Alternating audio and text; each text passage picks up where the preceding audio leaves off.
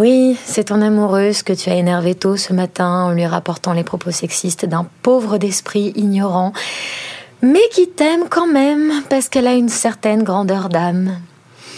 Hmm, je suis très contente pour ton team building et aussi je te trouve très mignon de ne pas aller à Amsterdam pour fumer des joints légalement.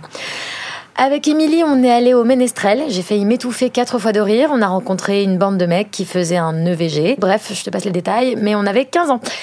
Donc, je suis encore au lit et je compte pas en sortir. Émilie fait une sieste. Ce soir, on reste tranquille à la maison, je pense. Faut que je commence à réfléchir à la logistique d'Ibiza.